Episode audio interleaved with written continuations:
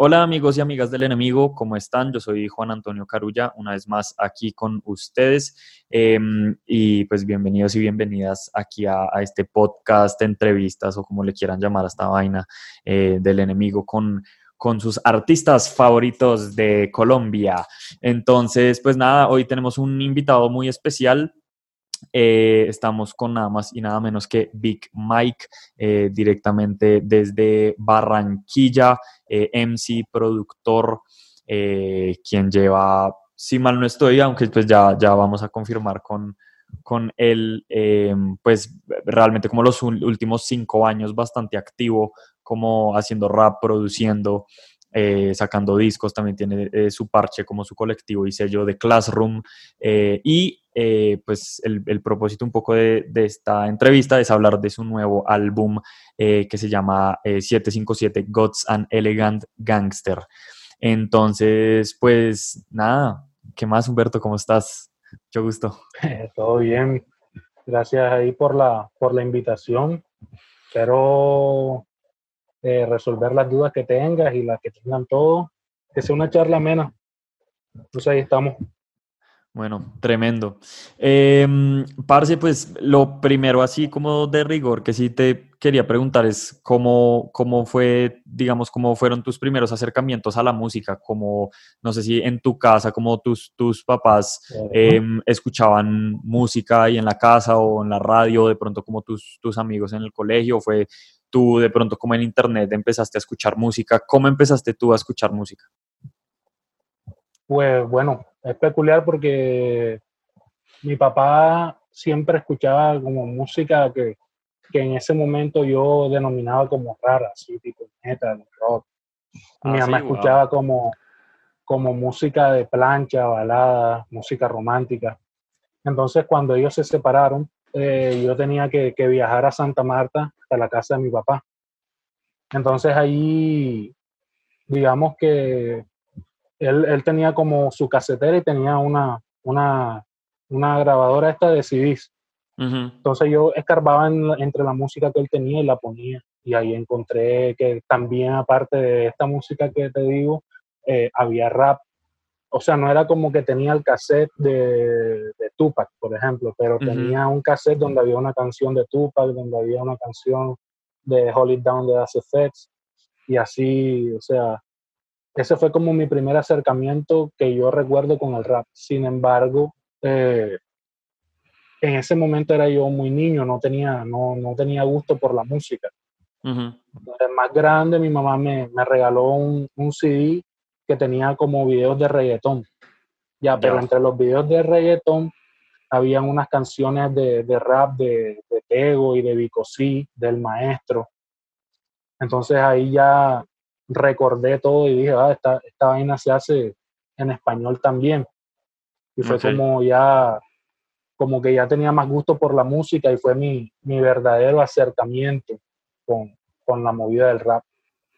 Ok, y, digamos, como, ¿qué fue lo que, mm, lo que te gustó del rap cuando lo empezaste a escuchar? O sea, pues cuentas que igual, pues tu papá también escuchaba como metal y rock y vainas así, em, y pues seguramente pues en la calle también tú escuchabas otro, otro tipo de música que sonaban, qué sé yo, en, pues sí, en la calle, en las, en las tiendas o en, o en los buses, eh, pero ¿qué, ¿qué, fue lo que te atrajo del rap? Como que fue lo que, lo que te llamó la atención? El ritmo, ¿sabes? La, y la, la cantidad de, de, ideas que manda, me parece brutal. Eh, la cantidad de palabras, las rimas, la facilidad de, de hacer eso sin necesidad de cantar, sin todo, todo crudo, todo feo, todo mal dicho. Me parece como surreal ya, como que hay una industria que te muestra algo de, de que la música es esto y el rap es todo lo contrario. No, no, nosotros tenemos nuestras reglas y, es así. Y, eso es lo que realmente me gustó, que aparte como de la facilidad que tiene uno para hacerlo, todo, todo el mundo tiene una libreta y un lápiz para escribir, como el ritmo también, como que no es de componer ni nada, sino que coges un sample, lo cortas y todo eso, eso fue lo que me, me gustó del rap. ¿Y, y cuando empezaste tú como a, a, escribir y luego pues a producir o cómo, cómo fue ya tú, eh, cómo empezaste tú ya como artista, digamos, a hacer rap? Ok. Fue más o menos cuando tenía como 13, 14 años en el colegio, ¿sí? Entonces escribía mis cosas, pero no, o sea, no me sentía como capacitado para, para soltarlo todavía. Hasta que un día saqué una canción con un amigo también del colegio, eso ya no existe, me da vergüenza. Pero sí, sacamos una canción y, luego yo saqué como dos o tres más.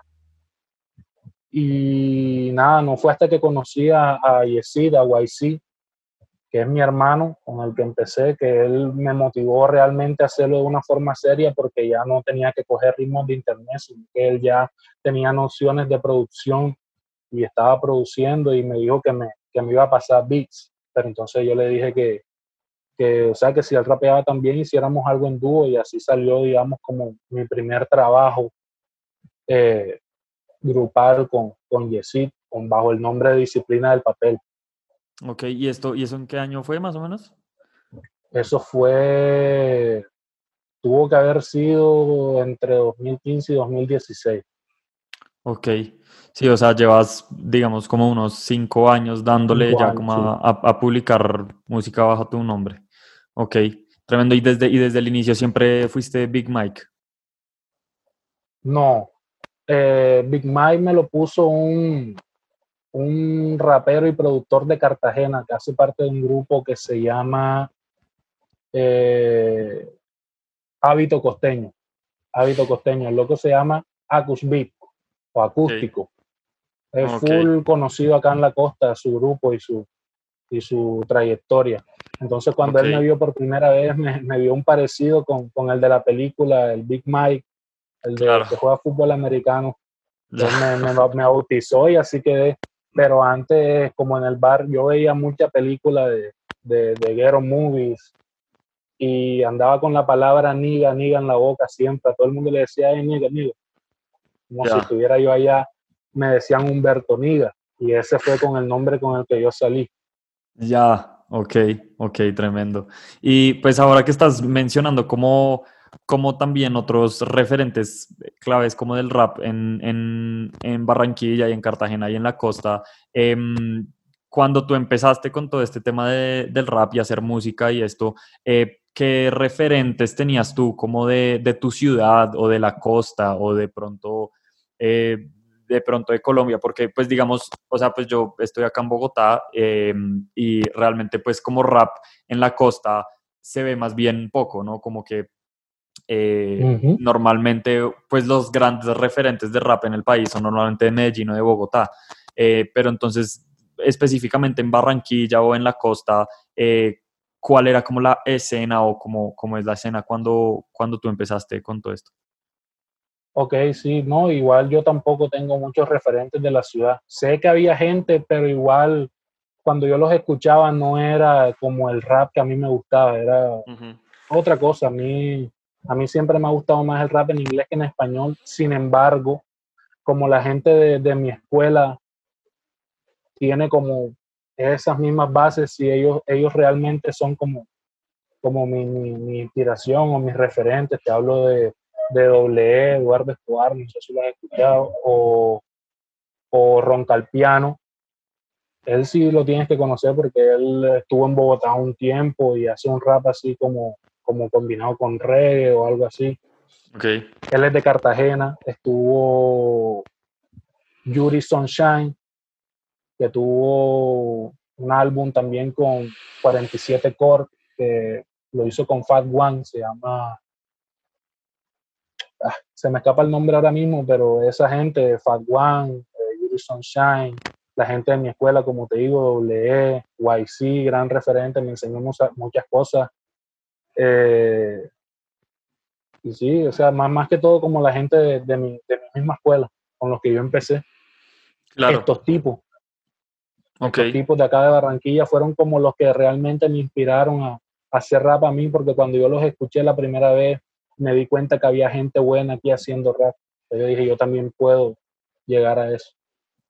Claro, claro, sí, porque digamos, o sea, pues yo personalmente como que el, el único así referente como de, de, rap de la costa, como de los últimos años es este man MC Ari, MC Ari, pero él es... Ajá, el de Cartagena. Él es de Cartagena, sí, sí, sí, sí, que, que sacó un disco con el arqueólogo y y bueno, sí. Sí, sí. claro que yo escuché más su, su, su, primer álbum, que fue Dramaturgo, me parece que es el nombre o algo así. Sí, sí, sí. El primero que la portada es una máquina de escribir. Ese fue el que yo escuché. Ya, ya, ya, ok. Em, bueno, y ahorita que estabas mencionando como a todos tus panas y como con los que, como con los que haces rap, eh, constantemente. Cuéntame un poco sobre The Classroom. Entiendo que The Classroom eh, es como un sello, pero también como un colectivo medio audiovisual. Entiendo también, me, corregirás que em, pues están metidos como también en todo el cuento del graffiti. Em, entonces, pues cuéntame sobre The Classroom, quiénes están ahí, cómo nació, cuándo nació. Ok, The Classroom nace en el mismo momento que, que decidimos montar como el, el, estudio donde hacemos nuestra música en la casa de Yesid, que entre otras cosas era un estudio que estaba abierto una vez al año porque él es médico y vive fuera de la ah, ciudad, okay. en Montelíbano. Entonces cuando él venía todos aprovechábamos y íbamos a su casa. Eh, y era, y era de y se llamó así de Classroom porque nosotros teníamos como esa visión del rap yankee, esa, como que todo el tiempo estábamos escuchando eso que acá no se escucha tanto. Y cuando los demás que no eran del grupo de nosotros llegaban allá, era como que aprendían, decían como que esto parece un salón de clase, esto parece un, un salón de clase porque cada vez que venimos acá aprendemos algo nuevo. Entonces, nada, ahí empezó y, y, con el tiempo como que se fue incorporando gente como Barsey, que es un pelado acá de la ciudad que para mí es brutalísimo como rapea. Eh, después eh, Bugalú, que antes se llamaba Siwan, que también brutal como rapea, diseñador, eh, todo un poquito. luego se incorporaron los muchachos de, de, un colectivo audiovisual de acá de la Universidad Autónoma que se llama Lente Místico, que hacen toda la parte audiovisual de videos y eso. Y luego, por último, los grafiteros, que es Norimato, que, que ya le daban como la parte visual, lo que es en la calle, poner nuestro nombre. Claro. Ok, genial. Y, digamos, ustedes como todo ese parche se reúnen todas las semanas o como, como es, digamos, como el día a día de, de The Classroom o tienen como reuniones donde planean cosas o se ven en el estudio o parchan hacen eventos, fiestas o cómo es la vuelta?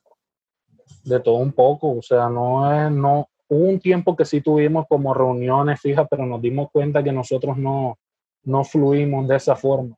Claro. Entonces sí como que es más como de amigos, como que nos reunimos y decimos, hey, vamos a hacer esto, vamos a pintar un muro o vamos a, a hacer un disco o lo que sea, pero más como, como va surgiendo, no es como tan, tan rígido como si fuera una cárcel o si fuera un trabajo, sino como que cada uno fluye como en su momento artístico, como le va saliendo las cosas.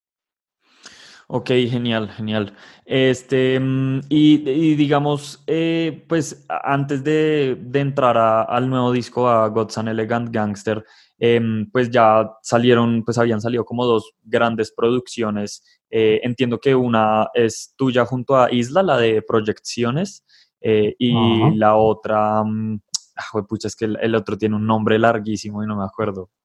Dicciones de Wapotín. Eh, epa, epa, epa. Pero ese es ya como de todo el parche de Classroom, ¿cierto? Cuéntame un poco, más sobre esos, sobre esos dos proyectos. Bien, Proyecciones es eh, el más reciente antes de este último que lancé, que fue con Isla, que entre conversaciones con el loco, el loco es de Cali, él no es de Classroom ni nada. Eh, en conversaciones con él nos dimos cuenta que teníamos en común que veíamos muchas de, las películas que nutren como la cultura del hip hop porque tienen eh, esa aura de hip hop. Entonces decidimos cómo hacer ese, ese álbum donde le rindiéramos tributo, tributo al cine y salió proyecciones, 10 tracks, cada uno con el nombre de una película, cada uno basado en una película. Y el otro, eh, Vicciones, es solamente con Bugalú y hay una colaboración con Isla y con Barsey. Pero solamente lo hicimos los dos y fue antes y es como más bien habla de nuestras ambiciones, cómo vemos el, el movimiento en la ciudad, qué es lo que queremos, qué es lo que ofrecemos y es como el, aura de ese disco. Ok, genial. Bueno, pues ya entrando a, mm, materia del nuevo álbum, eh, para quienes están escuchando, eh, pues hoy estamos a 27 de enero del 2021 eh, y el pasado 22 de enero salió pues el nuevo álbum de Big Mike que se llama 757 Gods and Elegant Gangster. Dios es un gangster elegante, es la, la traducción al español. Este, mm, pues tal vez lo primero que me gustaría como preguntarte sobre este disco es que em, pues el álbum está como acompañado de un, de un statement que tú como que quieres hacer con el disco, como el, el, concepto tal vez detrás del álbum, em, donde dices que este álbum es una eh, manifestación de raperos para raperos y es, eh, digamos, como una, sí, una intención de lo que tú consideras que debería ser el rap, cómo debería sonar el rap, cuáles son de pronto como los, los códigos, por así decirlo, como del rap. Em, cuéntame un poco sobre eso, digamos, yo, yo personalmente tiendo a ser como un poco más como más arrebatado y como más punkero con esas vainas, o sea, como que para mí mm, la música en general no debería tener como reglas creativas, pero sí hay algo que sí, que sí entiendo mucho que pasa, sobre todo en el rap, y es que sí hay como una línea muy ortodoxa en cómo, cómo debería sonar el rap, y el rap es esto, y como que hay unas líneas y unos códigos muy claros. Entonces, em, cuéntame un poco ¿por qué tomas esta decisión de, que este sea la, como la premisa del disco, como esto rap para raperos y así debería sonar el rap? Como, ¿Crees que hay una forma correcta de hacer rap? Eh, sí, sí. Yo creo que hay una forma correcta de hacer rap y además lo hago porque considero que acá, por lo menos en el ambiente en el que yo me desenvuelvo, la gente, ¿sabes? Yo, yo estudio derecho y yo y yo quiero ser, abogado y ya estoy a punto de terminarlo, pero sé que para lograr eso tengo que estudiar, ¿sí me entiendes? Y, y afuera de los juzgados hay gente que le dicen los tinterillos, que son gente que no es abogado, pero sabe hacer cosas de abogado. Ya entonces yo traslado eso mismo como al rap. Ya tú puedes tomar el rap como técnica, tú puedes rapear, pero eso no quiere decir que, que lo que tú estés haciendo tenga algo que ver siquiera con, con, el rap como cultura o como el hip hop como cultura, como nuestra música, como nuestro modo de vida. Nosotros tenemos valores, tenemos conceptos, códigos, que quizá aquel que no se ha tomado el tiempo de, de escuchar a, las personas que nosotros hemos escuchado no conoce y, y cuando a veces dicen ciertas cosas pueden ofender o pueden equivocarse en lo que están diciendo. Ok, ok. Em, y digamos, frente a eso, em, pues siento que sobre todo en los últimos años ha habido como una, una em, polarización, por así decirlo, como dentro de la comunidad del rap, o al menos así lo, lo veo yo, pues digamos que en los últimos 10 años el rap pues se creció un montón y ya digamos que es un fenómeno eh, mainstream global, digamos que ya es, lo han llamado muchas veces como el nuevo rock o lo que sea, eh, y pues eso ya va como desde, desde lo más underground hasta lo más mainstream, que sé yo, como Kanye West y Travis Scott y lo que sea. Em, pero siento que precisamente como posturas como la tuya sí han aportado mucho como a que se genere como esa esa eh, línea como más clásica y como más ortodoxa del rap.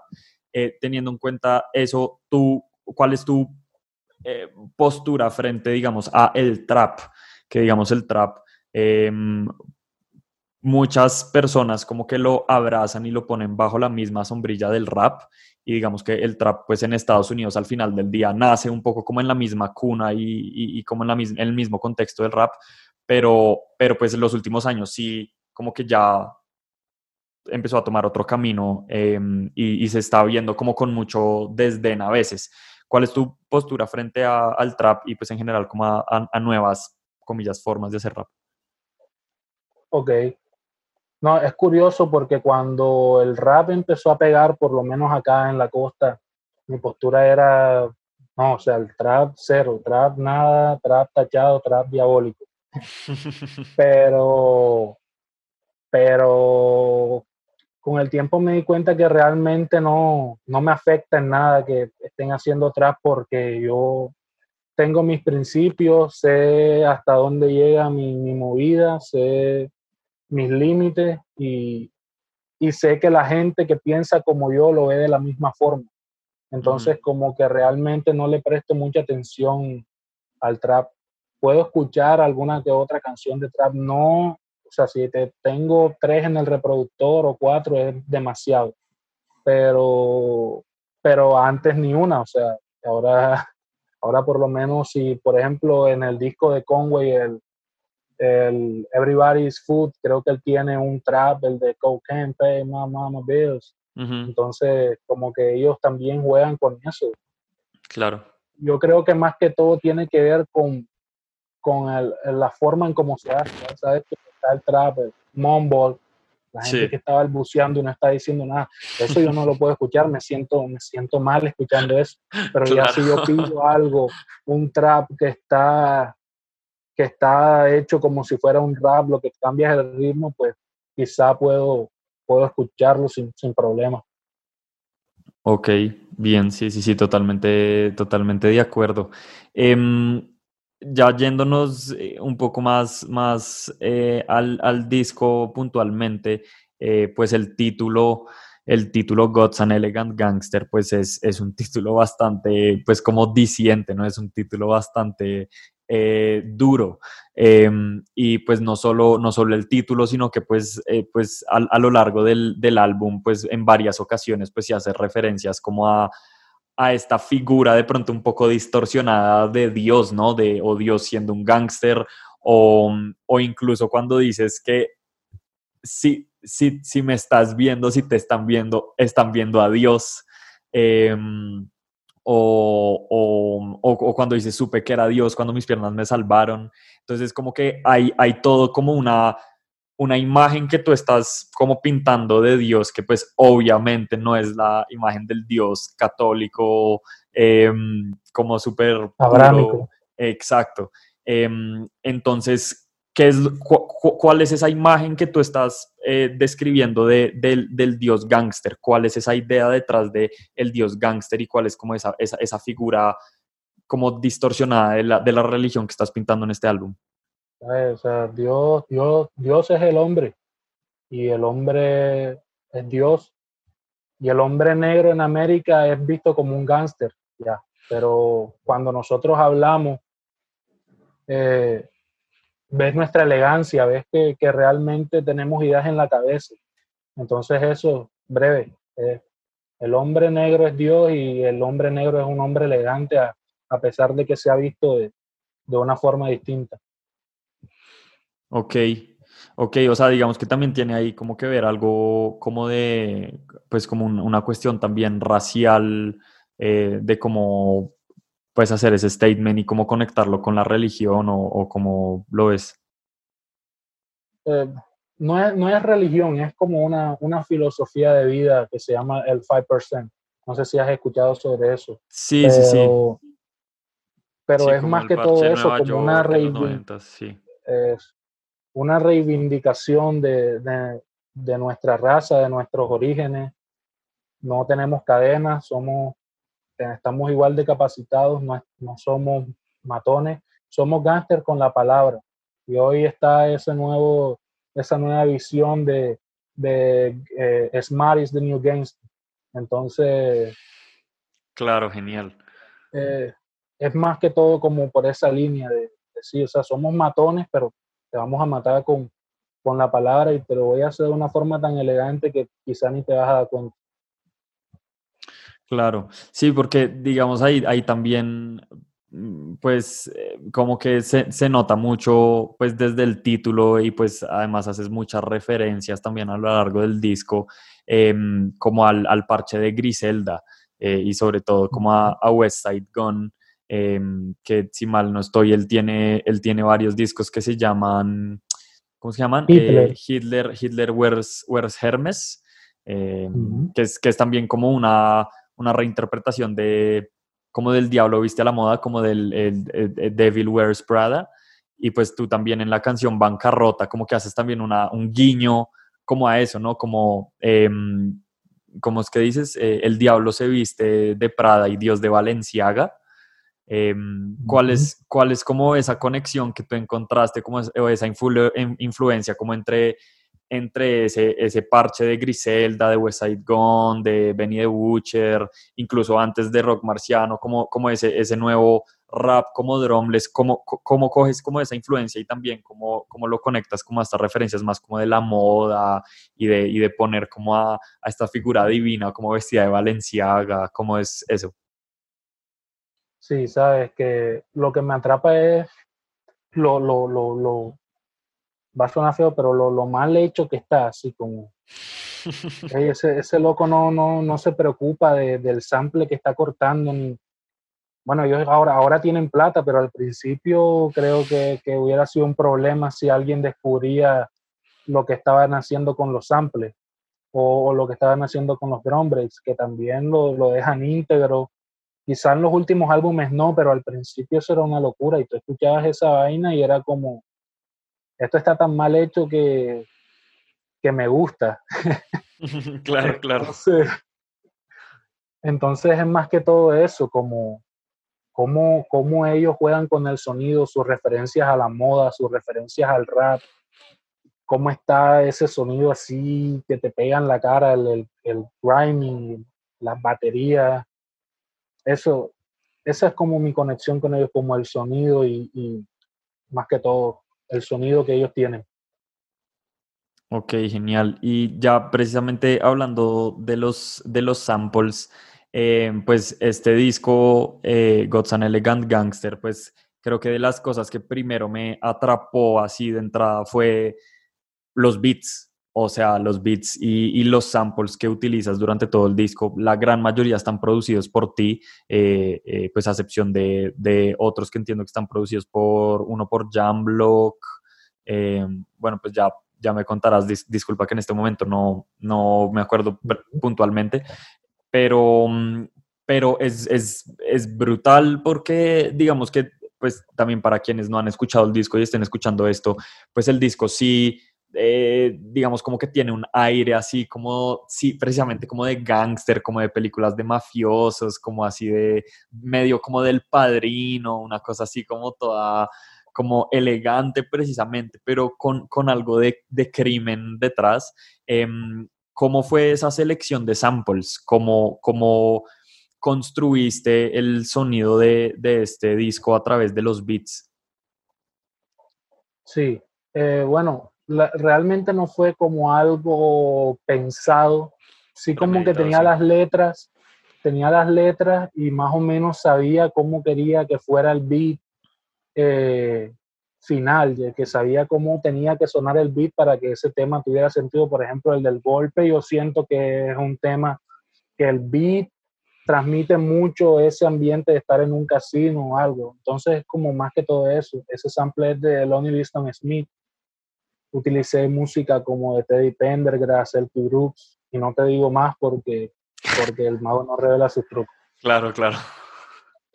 Y sí, los demás beats fueron como cuatro de, de YC, uno de Jan Block y uno de Masuera, West Nightingale. Ese loco es como mi, mi hermano, Shura, en otra ciudad, mi hermano, otra madre. Que también aparte se encargó de, de la mezcla y el máster de todo entonces, también me aconsejaba cuando él escuchaba algo en, lo, en los ritmos. Fue también como una construcción que tuve ahí con él y con Jesse. Ok, y digamos, eh, durante todo este proceso, o, pues incluso antes que estabas mencionando que, que veías muchas películas, eh, como que tenían mucho que ver como con la cultura hip hop. Eh, siento que este álbum también como que tiene un aire a lo que, pues a lo que yo personalmente mencionaba y lo que yo me imagino que son pues estas películas más como de, de precisamente como de casinos, de mafiosos, de como esa cultura como... De Niro. De, exacto, como hay alguna como mm, influencia de, películas puntuales o como tú consumes este tipo de películas constantemente, como más así de grandes estafas y, vainas así, como, como influencia ese tipo de películas este disco?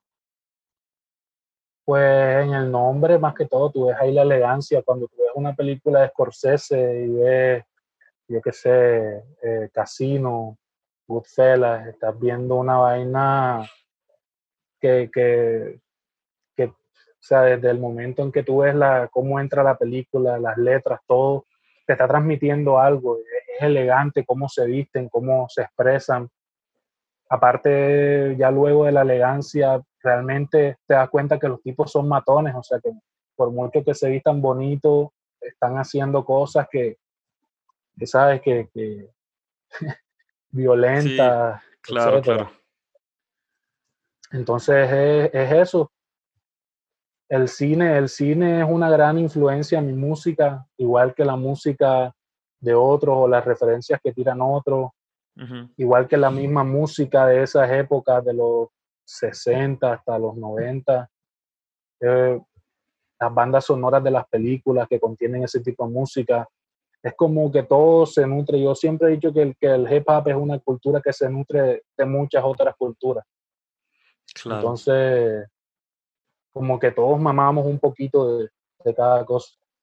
Sí, de acuerdo. No, y es que, o sea, de verdad, de verdad, o sea, pues, pues aprovechando que estoy hablando contigo y también para que la gente eh, se interese como más por escuchar el disco, de verdad siento que eh, como las letras y el concepto del disco, el arte del disco, el título y, y sobre todo, o sea, como que todo está tan bien atado y sobre todo como que el, los samples, la selección de, samples y, cómo están hechos los beats, todo como que crea un aura muy especial, o sea, de verdad, incluso hay, hay varios fragmentos de, películas, hay varios fragmentos de, pues como audios de, audios de películas, como que le añaden más detalles y más arreglos a, a, a esa imagen súper surreal, casi como entre el crimen, entre el, dios que es un gángster, entre los casinos. Entonces, pues, o sea, de verdad, felicitaciones, de verdad, porque es,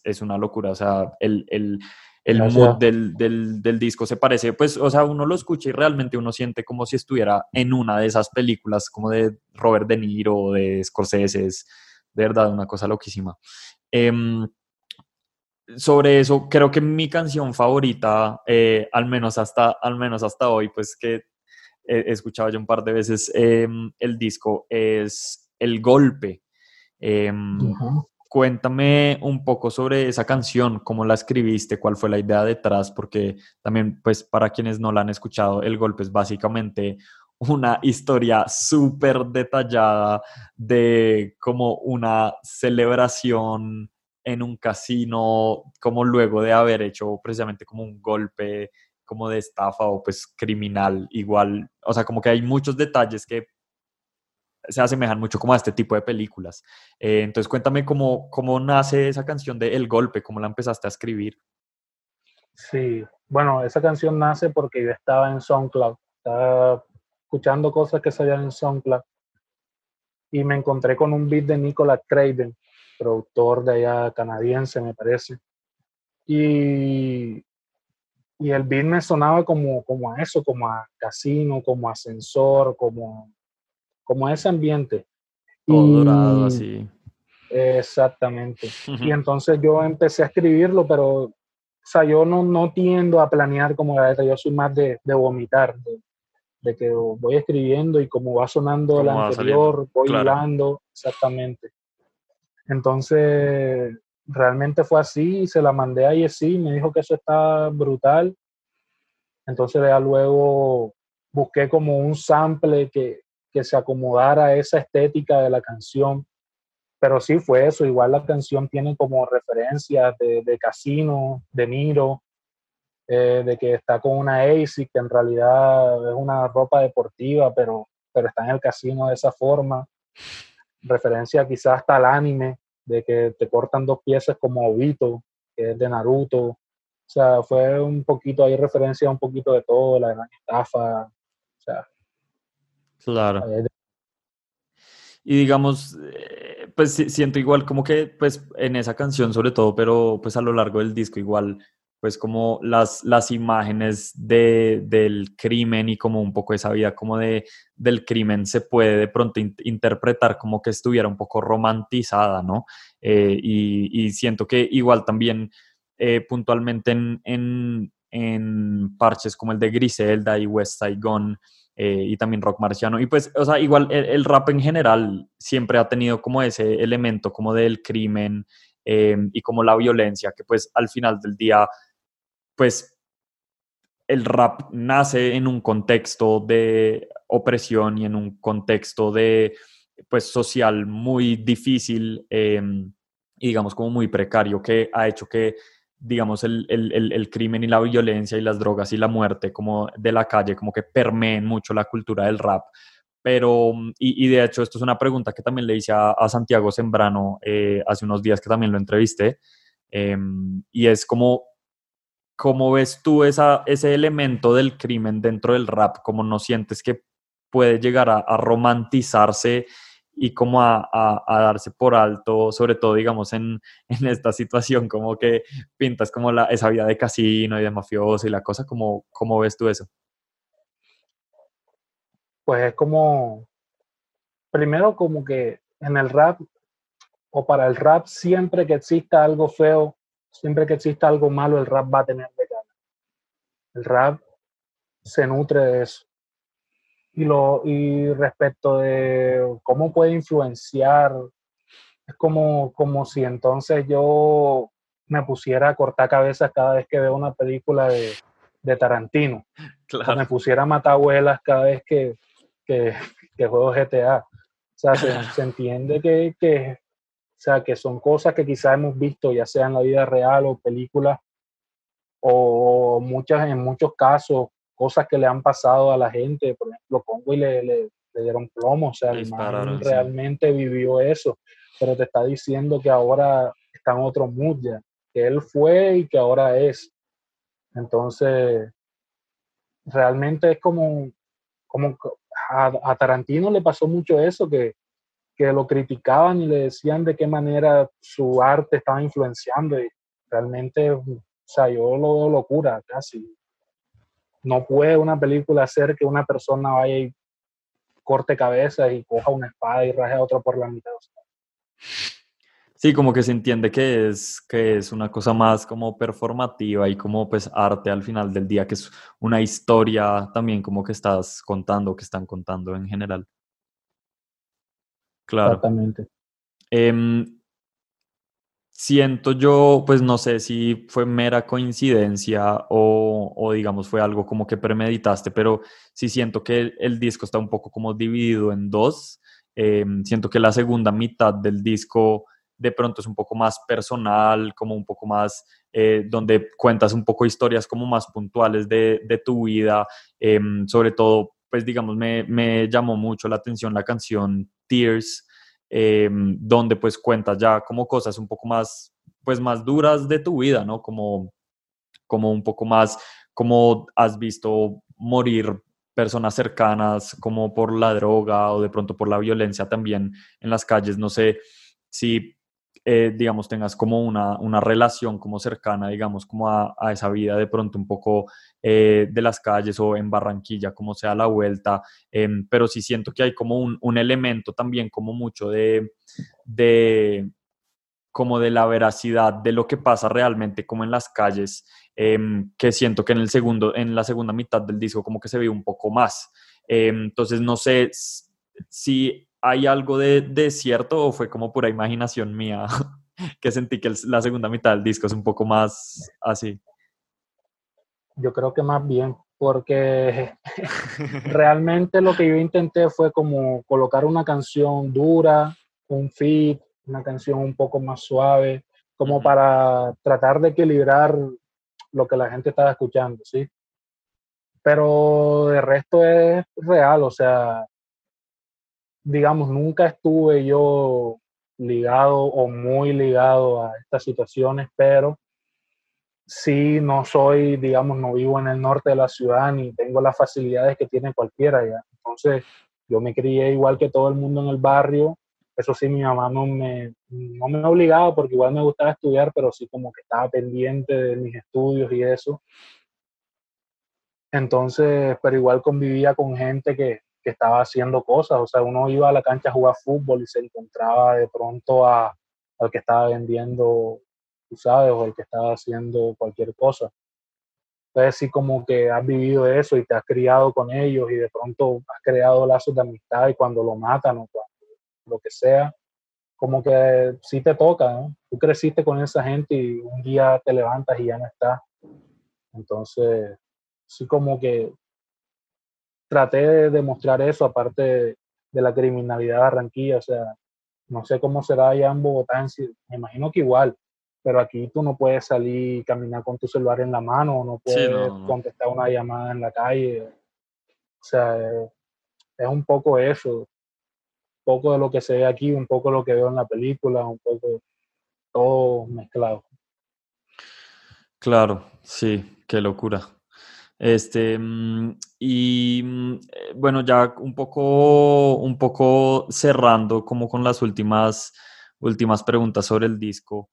Em, pues el, el, disco tiene pues colaboraciones muy claves y pues como que participa gente muy clave.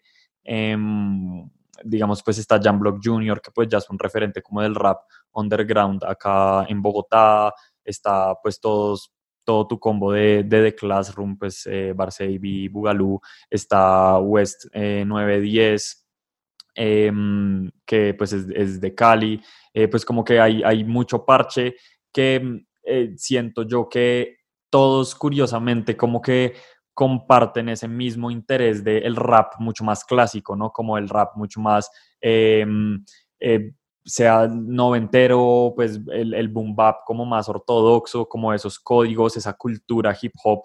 Em, ¿Tú cómo ves, digamos, eh, todo este combo así como más underground en Colombia? ¿Sientes que están como participando ustedes como en una nueva ola, digamos, de rap underground colombiano?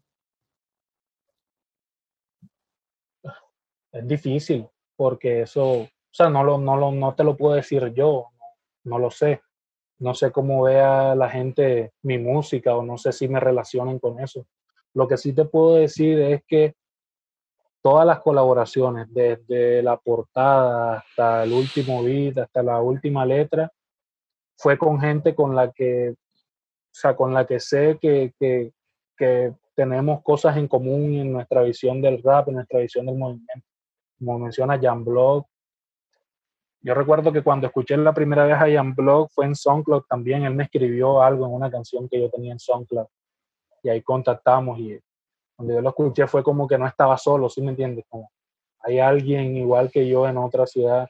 Claro. Lo mismo cuando contacté con, con Masuera, West Nighten, que, o sea, el loco en Cali estaba haciendo una vaina seria con los ritmos, con las letras, todo. Asimismo con, con, pues, con la gente de, de mi parque, con, y con, con, el Isla de Cali, que para mí ese man, así como, como, como Giza la Butan es, es, Isla nosotros, es como nuestro mentor espiritual, es un man que, Brutal. que de verdad tú, tú hablas con él de hip hop y no vas a tener que hablar. Ya, el loco habla solo.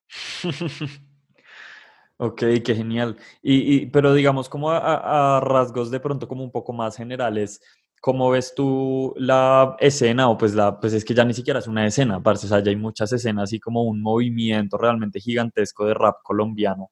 Eh, ¿Cómo ves tú ah, como el presente y el futuro del rap en Colombia y cómo te sientes tú dentro de esto? Es que, es que esa, esa, pregunta para mí es complicada porque realmente yo no, no estoy pendiente, no, no es como un, un rap que yo consuma, no, yo escucho a Jan Block, escucho a Isla, escucho a Masuera, pero no, o sea, no, no me pongo a, buscar ah, rap colombiano. No, no me llama la atención ni siquiera. Entonces, como que de pronto algo llega a mí y, bueno, lo escucho, lo valoro de alguna forma, pero no es como que sé que, que, que hay mucha gente moviéndose, sé que hay mucha gente haciendo cosas, sé que quizá en un, en un futuro no muy lejano tengamos una industria o algo importante aquí.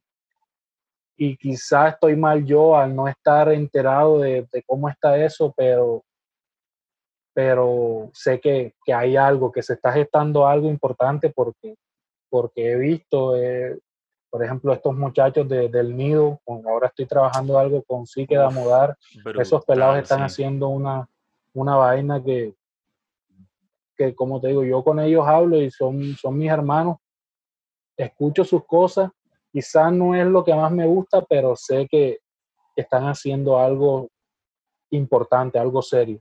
Claro. Y, y así mismo como ellos, sé que hay gente en Medellín, sé que hay gente en todos lados de, de, Colombia haciendo cosas que, que quizás en un futuro, como te digo, no muy lejano, dejen un, algo por sentado, una, una industria, un festival, un, lo que sea, pero sé que algo va a quedar. Claro, sí, vea, pues, pues muy, muy interesante, ¿no? Como que no estés tan enterado ni involucrado como con, con la movida colombiana. Me parece chévere como que estés, pues, un poco como desligado de eso, porque siento que a veces por, por buscar como involucrarse como en esas, en esas dinámicas muchas veces como que influencia mucho, como que permea mucho también el, como las expectativas que uno tiene como artista de, uy, tengo que que me reconozcan en Medellín, porque pues allí está como todos los raperos duros de Colombia, o bonito que me reconozcan en, en Bogotá o lo que sea. Entonces me parece, o sea, tú normalmente escuchas, es más como rap, pues gringo. Sí, rap americano. Y entre otras cosas, porque cuando yo empecé, no, como te digo, acá no hay ni siquiera una escena, acá no hay una plataforma, acá no hay algo donde tú digas, voy a escuchar rap el, el sábado no puedes hacer eso, tienes que reunirte con los poquitos que conozcas que escuchen rap y se van a algún lado. Pero no es como, aquí hay champeta, hay lo que tú quieras, pero rap no es algo. Entonces cuando yo empecé con, con Jesse, nuestra, nuestro único objetivo, el único objetivo que pusimos en nuestra música es hacer que nos respete la gente que respetamos. ¿ya? Entonces, creo que lo hemos ido logrando poco a poco incluso con colaboraciones internacionales. De hecho, aprovecho que estoy aquí en esta plataforma y, eh, ahora en febrero vamos a hacer algo con quien para mí es una, una leyenda viva del underground venezolano, que es Nietzsche One de Crudos Levels. Eh, estoy trabajando algo con The Real MPK, que es un loco de República Dominicana que no tiene nada que ver con el rap en español. O pues, una locura estamos haciendo algo con gente de Nueva York. O sea, hemos logrado poco a poco como ese, ese único objetivo que nos planteamos. Al igual que mis hermanos, como Jan Block, como Masuera, también están haciendo cosas que para mí, o sea, que yo lo siento como mis logros, como Isla, por ejemplo, que está o forma parte o se lo han hecho saber que hace parte de un colectivo de Buffalo, de la misma ciudad que de Griselda, Conway, sí. Griselda que se llama Black Hoodie con The Last Composer, con Abraham Lilson, que es un loco de Francia, con Twistelo, que es de allá de Buffalo, etcétera. O sea, nosotros hemos creado como nuestra burbuja, si se puede decir, y hemos como que trabajado nuestras cosas y está, o sea, y no sabemos hasta dónde va a llegar ni cuál será el alcance, pero nos sentimos bien con lo que estamos haciendo. O sea, no hay una ambición más allá de, hacerlo por, plata o hacerlo por un toque o por fama. Yo creo que más bien ese es como, como lo, que, lo que me llena a mí de que, de que loco, para mí es increíble que, que saqué el álbum y hoy ya tiene 700 visitas. O sea, ¿de dónde? Yo lo publiqué una vez en mi Facebook. O sea, lo publiqué una sola vez y no, no sé cómo llega hasta tanta gente. Eso para mí es loco ayer yo pirateo música porque no tengo plata para comprarla y ayer me metí en la página donde descargo los álbumes de estos locos y estaba mi álbum ahí. es una locura. claro, claro, claro. ¿Cómo está mi álbum ahí? ¿Quién lo pidió? ¿Quién? O sea, ¿por qué? Sí, claro. ¿Lo descargas por Soulseek o por dónde? ¿O por Pirate Bay? Se llama hip hop, hip hop algo, hiphop.net y están todos, o sea, literal tú pones, yo que sé, al divino y te sale todo el catálogo de al divino. Wow. pones Stinac y te sale todo el catálogo de Stinac. Genial. Y, nada, yo estaba viendo para ver si estaba el último álbum de Aldivino y me puse a bajar páginas y de repente estaba mi álbum ahí. ¿Cómo está esta vaina ahí? ¿Cómo? Qué brutal, qué brutal. Bueno, pues eso, eso, eso, eso da fe del, del, impacto orgánico que está, que está teniendo y pues de la calidad también del disco. Em, te hago una última pregunta y ya te dejo tranquilo.